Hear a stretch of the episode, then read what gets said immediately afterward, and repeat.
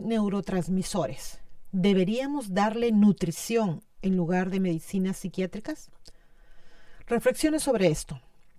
¿Alguna vez te has hecho pruebas sobre tus niveles de nutrientes? ¿Cuánto tiempo y cuidado le dedicas a tu dieta para asegurarte que tu cuerpo, tu cuerpo obtenga lo que necesita para desarrollarse?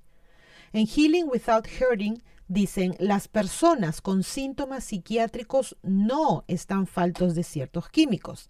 Les faltan ciertos nutrientes que producen esos químicos. Nuestros cuerpos son máquinas asombrosas. Cuando le proporcionamos a nuestras células una nutrición de alimentos integrales y densos en nutrientes, libre de químicos, aditivos, pesticidas y herbicidas, nuestros cuerpos florecen.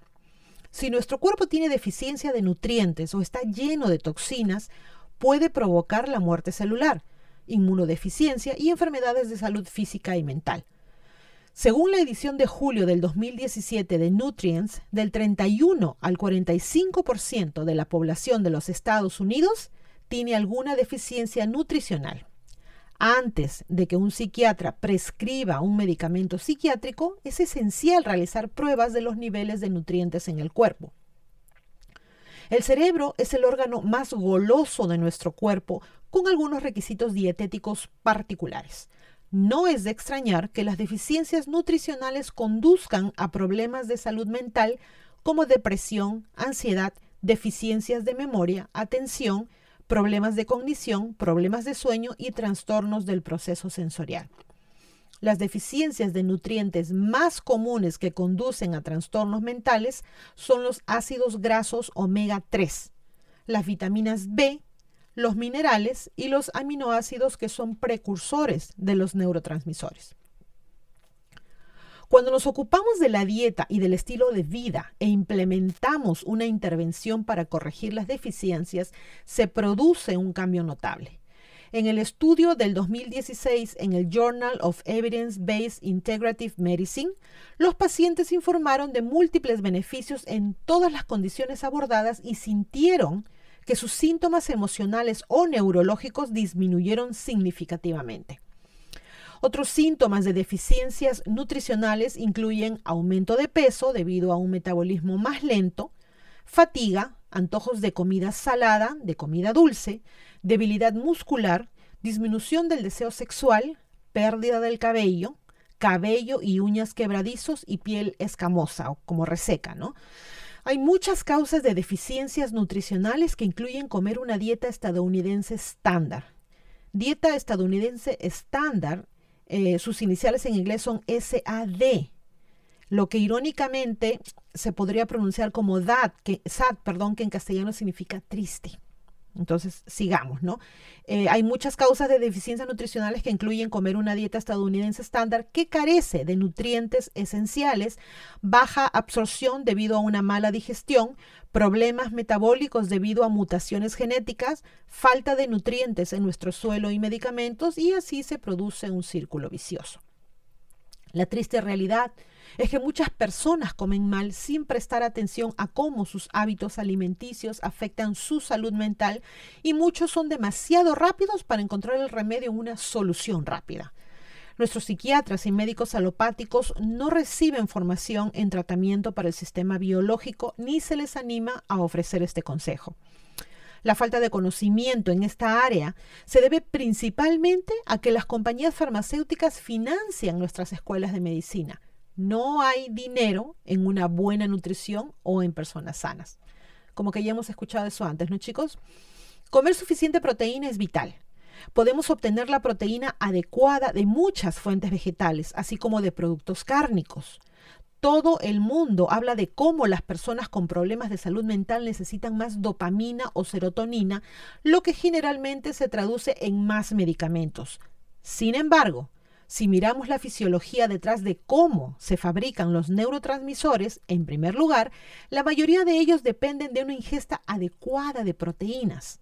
La proteína se descompone en aminoácidos y los aminoácidos luego se convierten en neurotransmisores con la ayuda de otros nutrientes como la vitamina B, perdón, la vitamina B y minerales específicos.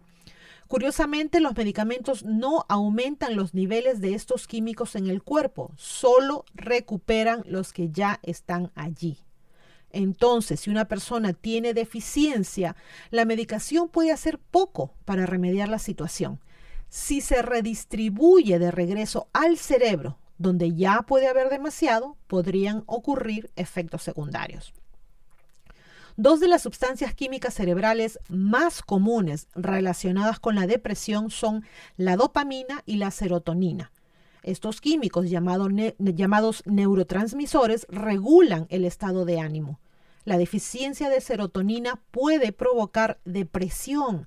Entonces, ¿por qué los antidepresivos conocidos como ISRS o inhibidores selectivos de la recaptación de serotonina suelen ser el tratamiento a seguir?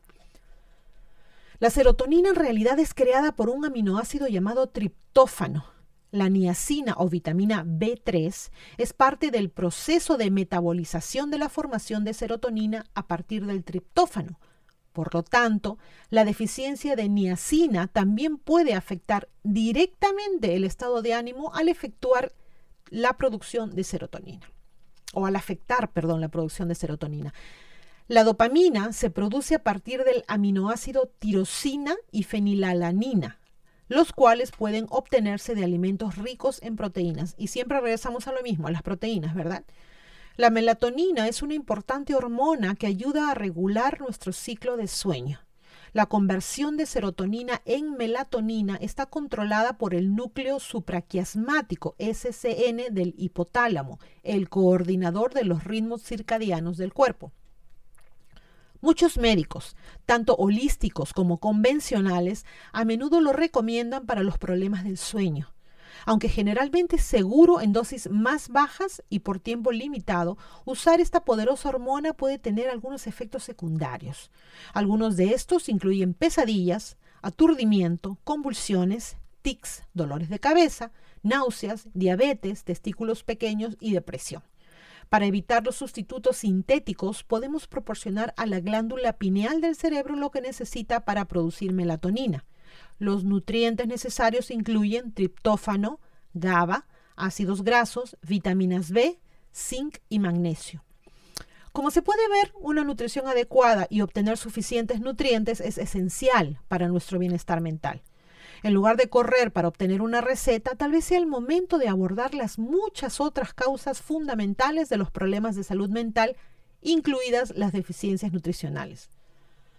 Lo que estamos viendo ahora, chicos, es em, la comida rápida. Yo creo que por ahí comienza la cosa, ¿no? Nos vamos a un Burger King, nos vamos a un, qué sé yo, un Kentucky Fried Chicken, una cosa así. Es una comida rápida, no estamos cansados de de cocinar porque llegamos cansados del trabajo y todas esas cosas, entonces lo más fácil es irnos a un eh, restaurante de comida rápida y coger lo primero que encontramos o si no irnos al supermercado y comprarnos esas cajitas que metemos al microondas y que lo único que hacen es llenarnos de cosas malas, que al final según me acabo de enterar y me imagino que muchos de ustedes no solamente nos hace daño en cuanto a lo, qué sé yo, que nos puede provocar una diabetes, colesterol alto y demás, sino también nos afecta mentalmente. Entonces, ¿piensan ustedes que no necesitamos de la medicina convencional para poder curarnos de cualquier problema? ¿Piensan que con una adecuada alimentación es suficiente para salir adelante en cuanto a salud se refiere? Si es así, entonces, ¿por qué seguimos con nuestras antiguas y malas costumbres alimenticias? ¿Será un poquito de flojera? No lo podemos negar, es muy difícil renunciar a viejas manías. Pero pienso que si queremos vivir bien, mejor y más de manera saludable y sin mayores problemas, deberíamos empezar a realizar ese cambio que tanto queremos. Hay mucha gente que dice, no, pues igual me voy a morir, sí es cierto, igual todos nos vamos a morir algún día, no, no somos eternos. Pero ¿no sería mejor vivir siempre saludables y con ánimos en lugar de que me levanto y me suena todo y, me duele y no me puedo agachar porque me duele la cintura o no me puedo estirar o no puedo caminar ni siquiera una cuadra porque estoy literalmente cansado o cansada? ¿No sería mejor que vivamos hasta, no sé, qué sé yo, 80, 90 años, pero sanos lo más posible? Y mucho de eso pues depende depende de nuestra, de nuestra alimentación porque de ahí deriva nuestra buena salud. Bueno, espero sus comentarios chicos, eso es todo por el momento y a pensar bonito. Gracias.